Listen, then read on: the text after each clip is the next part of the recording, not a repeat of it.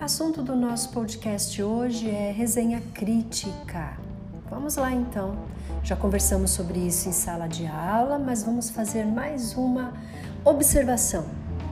Toda resenha é a descrição de um objeto, seja uma obra literária, um filme ou uma apresentação artística, e seu papel é justamente apresentar o tema analisado.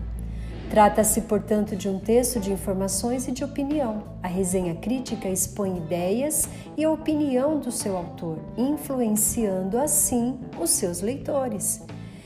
Elaboração da resenha crítica passo a passo. Primeiro, é necessário se atentar sobre o tema, sobre as suas considerações pessoais, sobre o que você vai analisar. Se a resenha é uma peça de teatro, é muito importante assisti-la e criar o seu próprio juízo de valor a respeito do tema.